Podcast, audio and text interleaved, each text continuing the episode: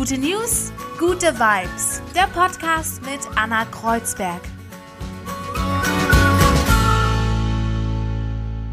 Wunderschönen guten Morgen, gute News, gute Vibes, jeden Montag hier überall da, wo es Podcasts gibt. Ich freue mich über jeden, der zuhört und ja, cool, dass ihr einschaltet und Lust habt auf ein paar gute News und nicht nur schlechte. Ja, und ich habe heute einen Gast, wie jede Woche. Und diese Woche spreche ich mit Hannes Jenecke. Wir haben natürlich über das Top-Thema in seinem Leben gesprochen, und zwar den Umweltaktivismus. Heute Abend kommt eine tolle Doku über den Lachs. Also heute Montag, der 16. Nee, Quatsch, 15. 15.06.2020, wenn ihr hört. Aber ihr könnt natürlich den Podcast ja auch jederzeit anders hören. Auf jeden Fall ähm, spreche ich heute mit Hannes Jenige und habe natürlich auch drei gute News für euch. Bei der ersten guten News, da geht es um die Hummel. Es wurde jetzt nämlich herausgefunden, dass Hummeln kleine Löcher in Pflanzen bohren. Manche reden auch von Kneifen. Auf jeden Fall haben ähm, Forschende aus der Schweiz und Frankreich jetzt herausgefunden, dass diese kleinen ja, Knabberlöcher dazu führen, dass die Pflanzen früher blühen. Ja, die Hummeln haben Hunger und möchten, dass eben diese Pflanzen früher blühen. Und das passiert sogar bis zu vier Wochen früher. Jetzt sind sich aber Forschende überhaupt nicht einig, warum das überhaupt so ist. Manche gehen davon aus, dass die Pflanzen Stress haben. Wenn nämlich Pflanzen Stress haben, dann kann es auch passieren, dass sie früher blühen. Aber das Lustige ist, ähm, Forscher haben auch versucht, dieses Experiment nachzumachen, also quasi aus Menschenhand da kleine Löcher reinmachen. Aber wenn das Menschen machen, dann blühen die Blüten, die Pflanzen nicht bis zu vier Wochen früher, sondern wirklich nur ganz minimal. Also irgendeinen Trick werden die Hummeln da anwenden, den wir noch nicht rausgefunden haben. Die kleinen, dicken Hummeln sind wahrscheinlich ein bisschen klüger und feinfühliger, als wir Menschen denken. Bei der nächsten guten Nachricht geht es um Leute, die Diabetes haben. Normalerweise muss man sich ja spritzen, um diesen Blutzucker zu messen. Oder ich habe auch eine Freundin, die hat sich so einen großen Sensor unter die Haut setzen lassen, was wahnsinnig schmerzhaft war. Ja, im Libanon wurde jetzt aber Folgendes erfunden, und zwar kleine biegsame Sensoren und die kann man in Kleidung einarbeiten. Und diese Sensoren, die senden elektromagnetische Wellen durch die Haut, durch die Muskeln, durch die Fettschicht bis ins Blut, messen dann den Zuckergehalt und geben diese ähm, Eigenschaften dann quasi wieder zurück. Und man kann das alles über eine App genau beobachten und seinen eigenen Blutzuckerspiegel im Blick haben die ganze Zeit. Und das Tolle ist, das ist eben in Kleidung eingenäht. Also es beschränkt einen dann nicht, kann ich mir vorstellen.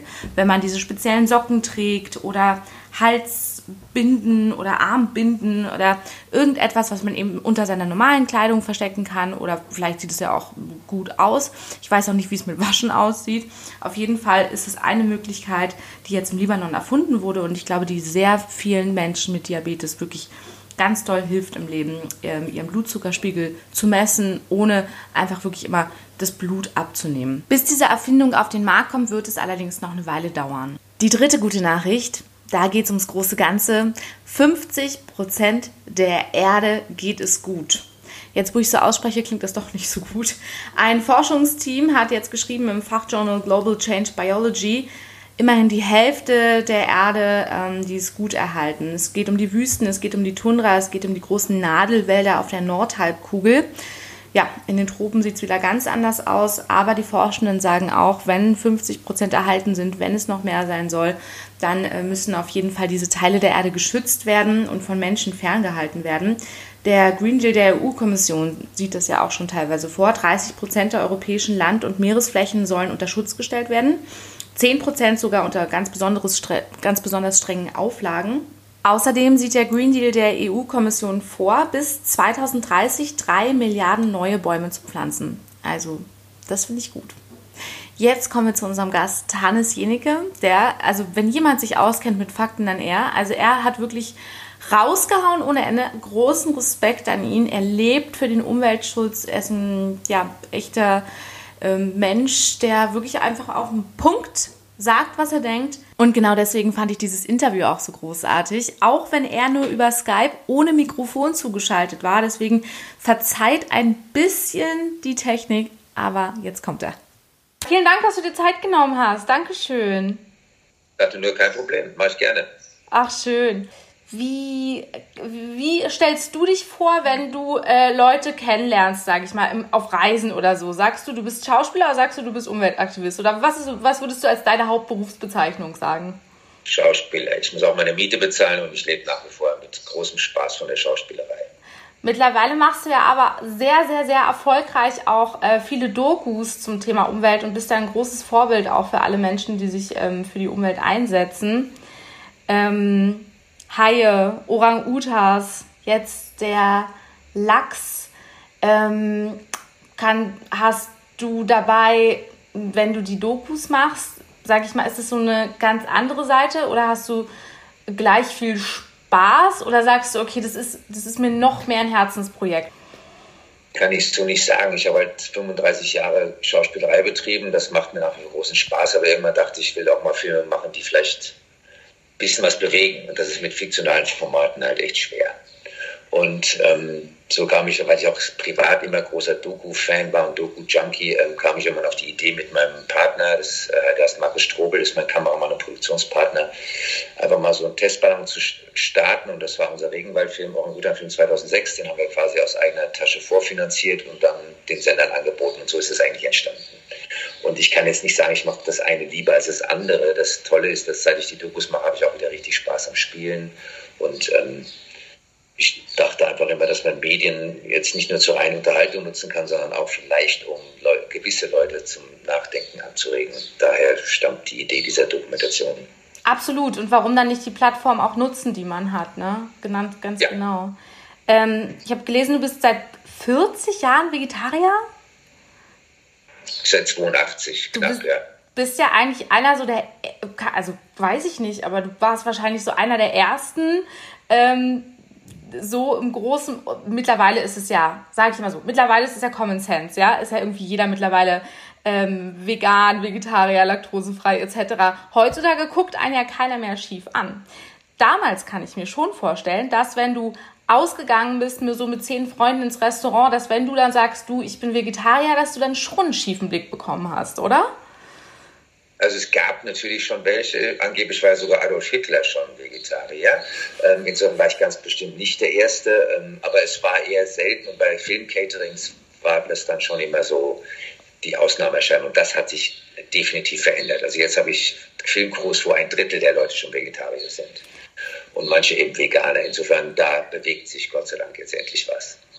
Fandst du es damals anstrengend zu sagen oder hast du es dann, hast du es dann extra äh, auch schon damals durchgezogen, weil du wusstest, das geht hier um mehr. Das geht nicht nur um dich, sondern es geht um mehr und du kannst damit anfangen und äh, irgendwann Step by Step vielleicht auch Leute damit erreichen mit dem Lebensstil.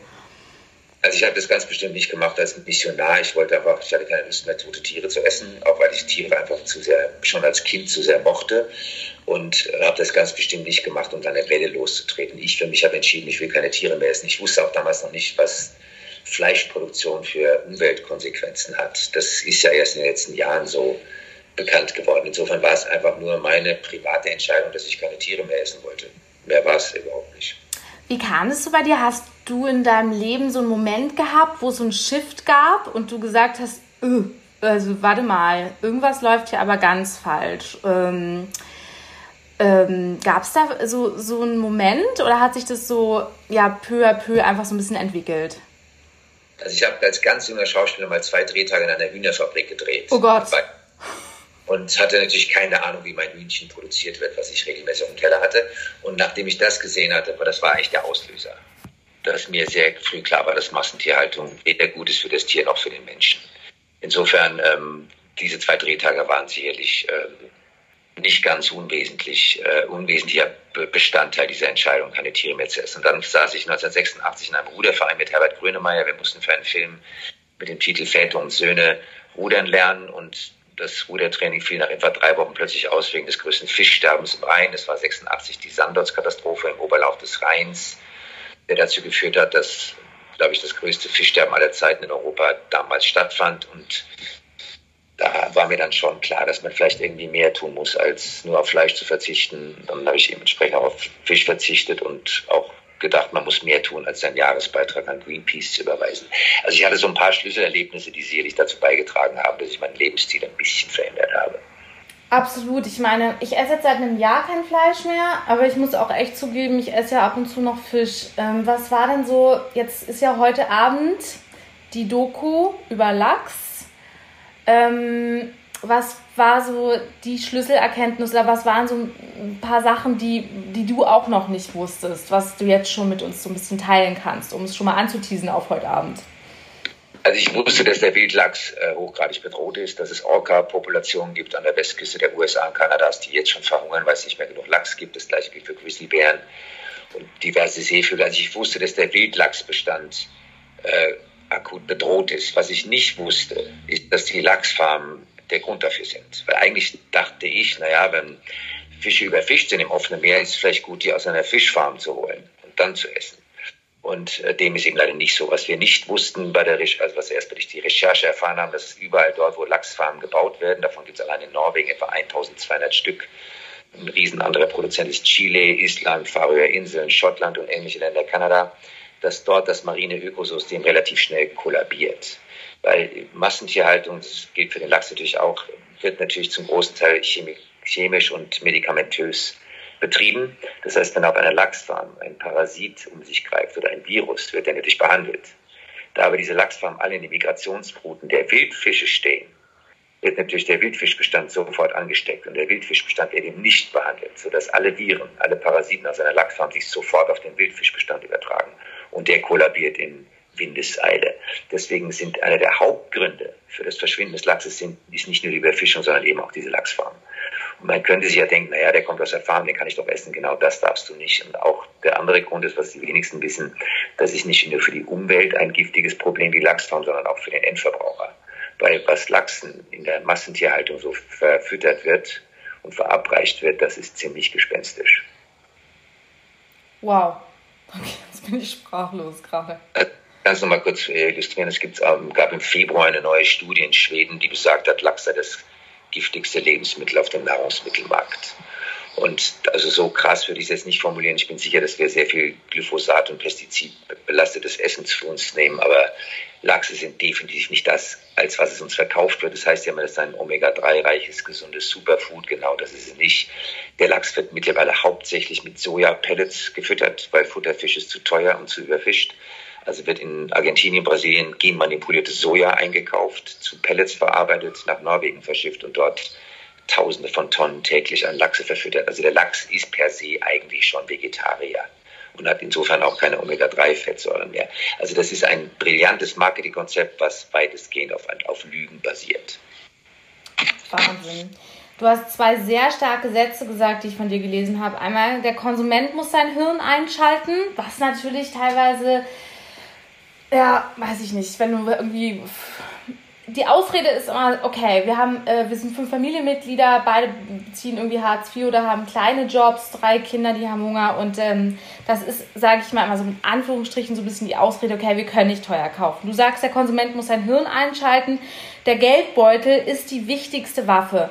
Meinst du, dass man, wenn man auch vielleicht nicht viel Geld hat, dass man dann trotzdem so ein bisschen gucken kann, dass man was ändern kann? Ich habe fürs Fernsehen mal äh, mich, glaube ich, ein oder zwei Wochen lang war das rein von Bioprodukten ernährt und es war ein riesengroßer Unterschied, vor allem im Geldbeutel. Absolut richtig. Ich meine, da macht die Politik auch alles falsch. Warum sind giftige Lebensmittel billiger als die gesunden? Warum wird die konventionelle Agrarindustrie massiv subventioniert mit Milliarden jedes Jahr?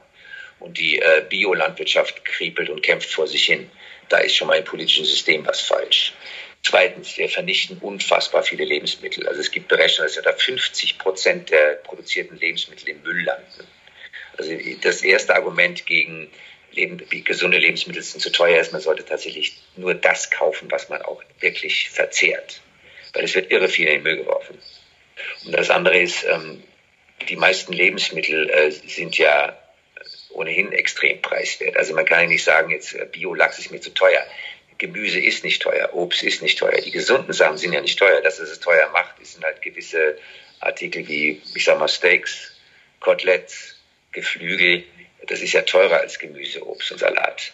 Und wer behauptet, man müsse Lachs essen oder Fisch essen, um Omega-3 zu sich zu nehmen, das ist völliger Quatsch. Ein Suppenlöffel Leinsamenöl oder Hanföl hat sehr viel mehr Omega-3 als ein Fisch und kostet einen Bruchteil. Also das ist immer ein bisschen Frage auch der Prioritäten. Was will ich auf dem Teller haben? Ja, klar. Nur leider ist es ja so, dass im Discounter auch das Obst und Gemüse weitaus erschwinglicher ist als im Bioladen und vor, also dass es da teilweise wirklich dreimal so teuer ist. Ne? Ja, aber dann mach mal eine Mülltonne auf in irgendeinem großen Mietsblock, wie viele Lebensmittel im Müll landen. Das würden wir tatsächlich nur das kaufen, was wir auch essen. Glaube ich, wäre diese Frage schon beantwortet. Absolut, absolut. Gibt es etwas, äh, wo äh, du sündigst? Weil wenn man, wenn man ähm, dich im Fernsehen sieht, wenn man dich aus dem Fernsehen kennt oder verfolgt, dann bist du ja schon jemand, der sehr nach seinen, mh, mm, ja, das Prioritäten, du weißt, was du willst. Ähm, gibt es auch vielleicht, sagst du auch manchmal, hey, okay, ich stehe auf dieses günstige Naschzeug hier, das gönne ich mir. Oder weiß ich nicht. Gibt es irgendwie so ein paar Sachen, wo du sündigst, wo du sagst, hey komm, jetzt ist mir das auch egal? Also meine Dauersünde ist natürlich berufliches Fliegen. Meine CO2-Bilanz ist eine absolute Katastrophe, weil ich beruflich bedingt sehr viel fliegen muss. Ich müsste meinen Beruf an den Nagel hängen, wenn ich nicht mehr fliegen würde. Das ist Punkt eins. Ich fahre weiterhin mit größtem Vergnügen am Motorrad. Mhm. Kein Elektromotorrad, sondern ein Verbrennungsmotorrad. Ähm, und es gibt natürlich Naschkram, den ich sehr gerne esse. Ich sündige regelmäßig. Also ich bin ja so Teilzeit-Veganer. Ich finde italienisches Eis immer noch großartig. Ich finde auch eine Tafel Schokolade manchmal großartig, obwohl es die vegan gibt. Ich finde auch ab und zu Käse zu einer schönen Flasche Rotwein mal großartig. Also ich sündige regelmäßig, was jetzt Veganismus betrifft. Und ich habe noch nie behauptet, ich sei ein Vorbild in irgendeiner Richtung. Nee, ich glaube, du wirst einfach nur so manchmal als wahrgenommen als Vorbild. Aber es ist schon so, dass wenn man mit dir zum guten Italiener geht, dass du dann auch nicht fragst, hey, ist das jetzt laktosefrei, sondern du nimmst dir dann auch das äh, Eis zum Dessert. Angenehm. Also privat trinke ich nur Hafermilch, äh, aber natürlich gehe ich mal in die Gelateria genau. und Eis. Finde genau. super. was, war so, was war so der schlimmste Hype, den du je mitgemacht hast? Der schlimmste Hype? Ja, Hype. Hm? Ganz viel. Also als die große Surfwelle anfing in den 90ern, habe ich sofort mir ein Surfbrett geholt. Als das Kitesurfen aufkam, bin ich sofort kiten gegangen. Finde ich nicht also, schlimm. Modesachen, die mache ich mit größter Begeisterung mit. Ich, mit, ich bin ein großer begeisterter SUP-Fahrer. Ich surfe auch mit dem SUP. Nein, es gibt ganz viel Hypes, die ich mitmache. Was war, wieso, wie, wie war das früher? Was war so der größte Modehype, den du mitgemacht hast und heute vielleicht bereust? Cowboy-Stiefel. Cowboy-Stiefel. Die, die sind aber wieder in, du. 220. Wirklich. Echt? Ja. Also ich habe habe noch so einige Paare aus den 80ern, da würde ich mich, glaube ich, heute nicht mehr trauen, auf die Straße zu gehen. Absolut nicht. Die kannst du so, wie sie sind, wieder rausholen. also, wer braucht in der Kölner Südstadt Cowboy-Stiefel? Ich war der festen Überzeugung, man braucht mindestens vier Paare. Insofern den Hype habe ich auch mitgemacht. ähm, was, war deine, was war deine schönste und ich habe hier so ein paar Fragen. Ne? Vielleicht merkst ja. du es, ich habe hier so ein paar Fragen aufgeschrieben, wo ich dachte, das möchte ich dich noch fragen. Ähm, was ist so deine schlimmste und was ist deine schönste Erfahrung mit Tieren?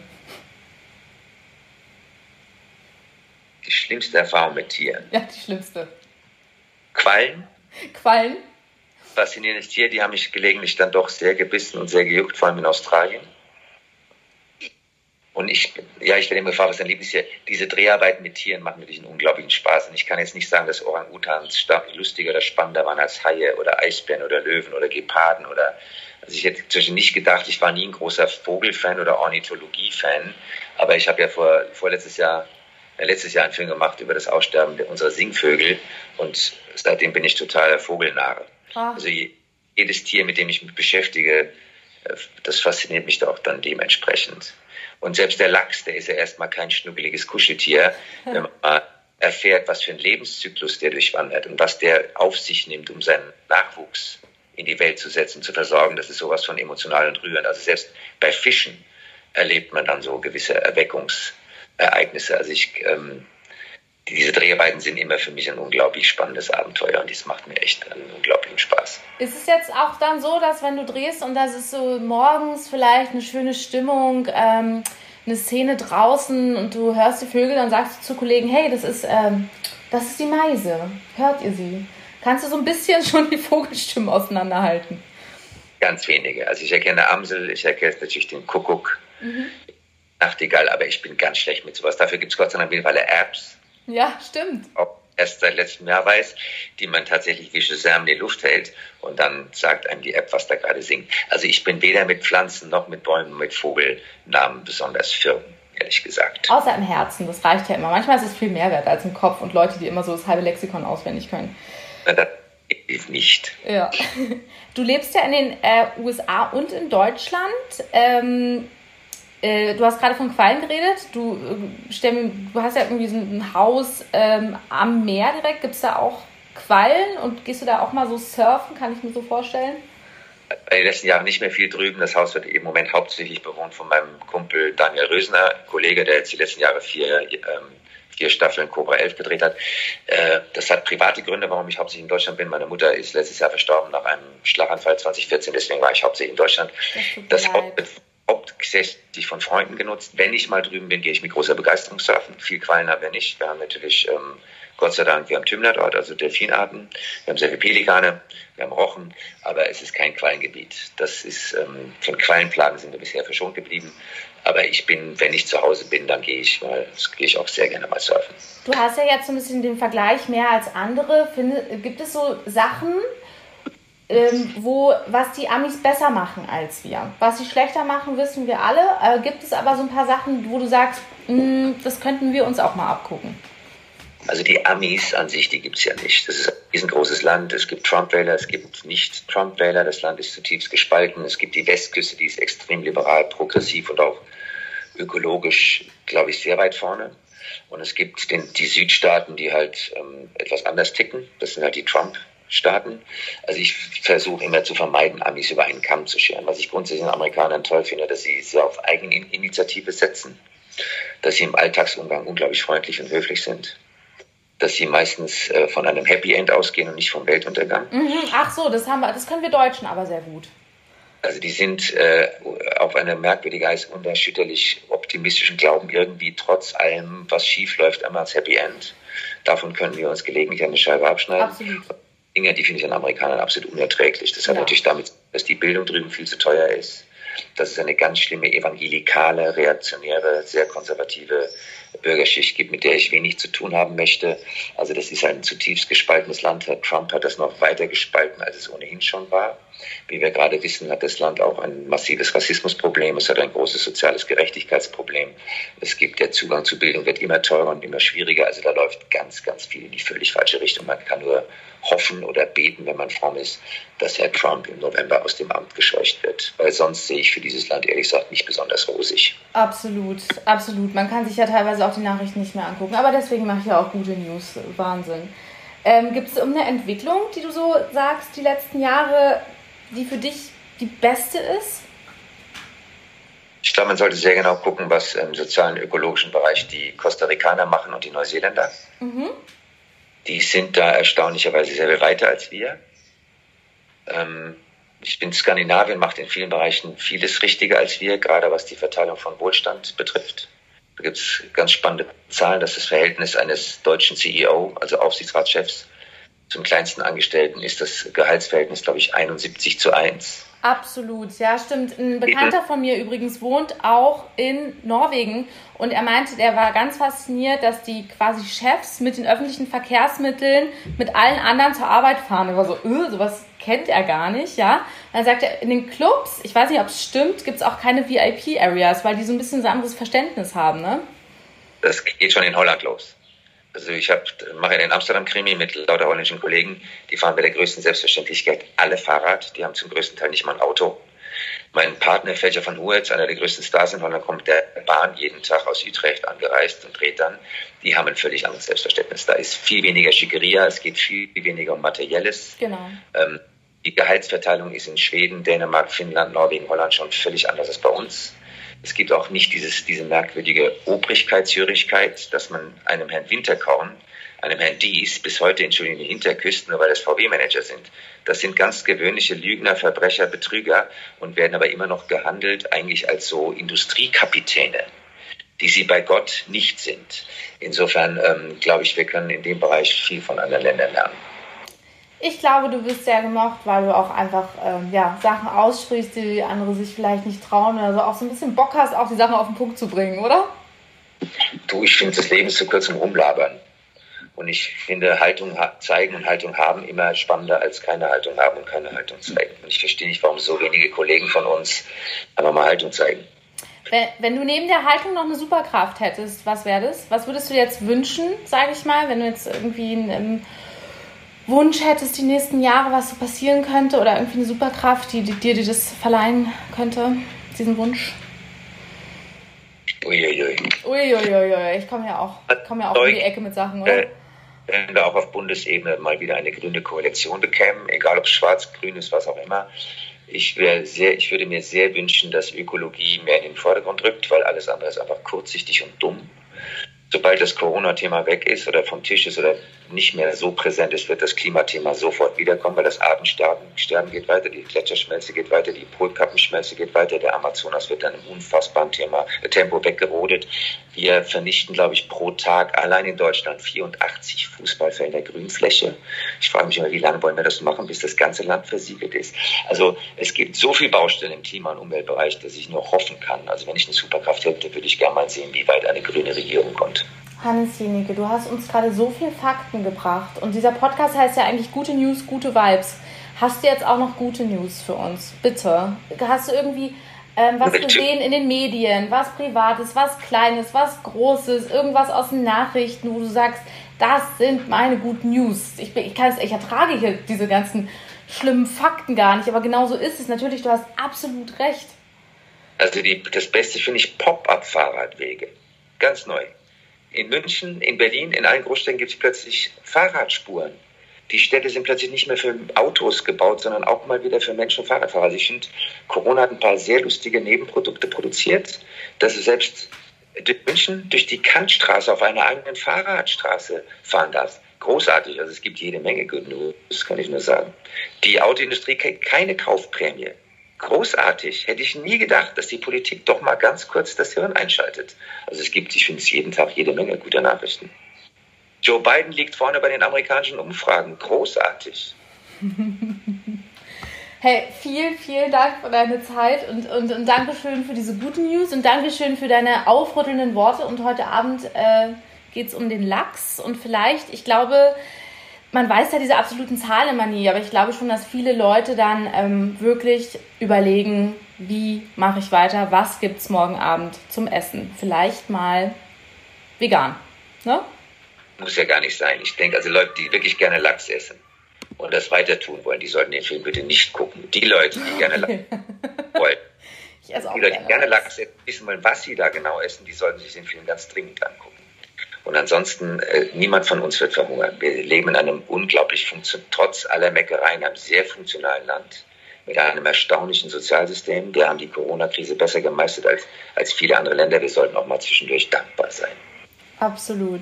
Vielen Dank. Und ich bin dankbar, dass äh, du dir Zeit genommen hast. Und ähm, damit gute News, gute Vibes. Dankeschön, lieber Hannes. Danke für die Einladung. Danke.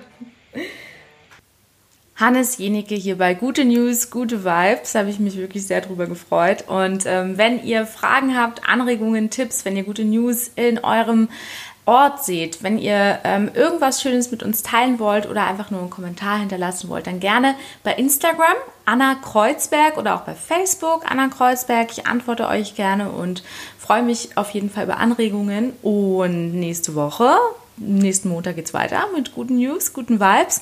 Und da spreche ich mit Dr. Bion Cadillato. Unter anderem, er, ähm, ja, wir sprechen auf jeden Fall über Motivation, wir sprechen über Glück. Und er ist Autor, er ist Coach, er ist Motivationstrainer.